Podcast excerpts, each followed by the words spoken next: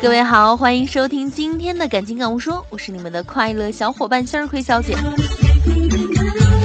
现在播报一条重要新闻：一男子骑车回家，怕风吹，于是故意把夹克反穿，并从后面系上扣子。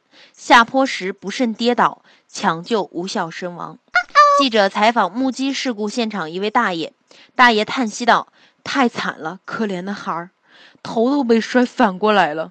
我过来的时候还有气儿呢，我帮他把头转过来之后就没气儿了。”目前，该大爷已经被警方控制。新闻播报完毕啊！向日葵提醒大家：秋风景，回家路上切勿衣物反穿。另外，骑车远远见到晃马路的热心大爷大妈，请绕道走。我自从看了这条新闻之后啊，我就决心要减肥，因为我偏执的认为，人要是轻一点，从坡上摔下来就不会那么严重了。不是说身轻如燕吗？然后我就去买了台电子秤，每天都要称一称。电子秤用了一段时间之后，电池就不行了。昨晚称体重的时候，电子秤不显示。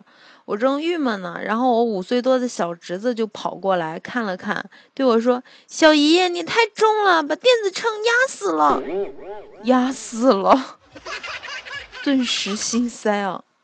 我觉得我被这小屁孩嫌弃了，我是有多胖？说到体重，别人问我你多重啊，我都说我一百斤啊，呵呵呵呵。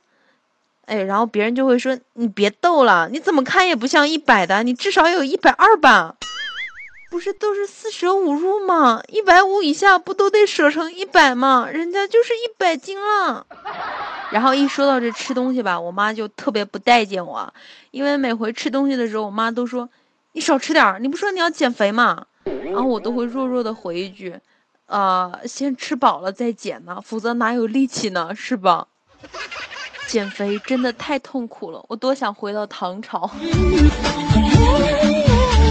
感谢各位的收听，向日葵小姐祝您今天生活工作愉快。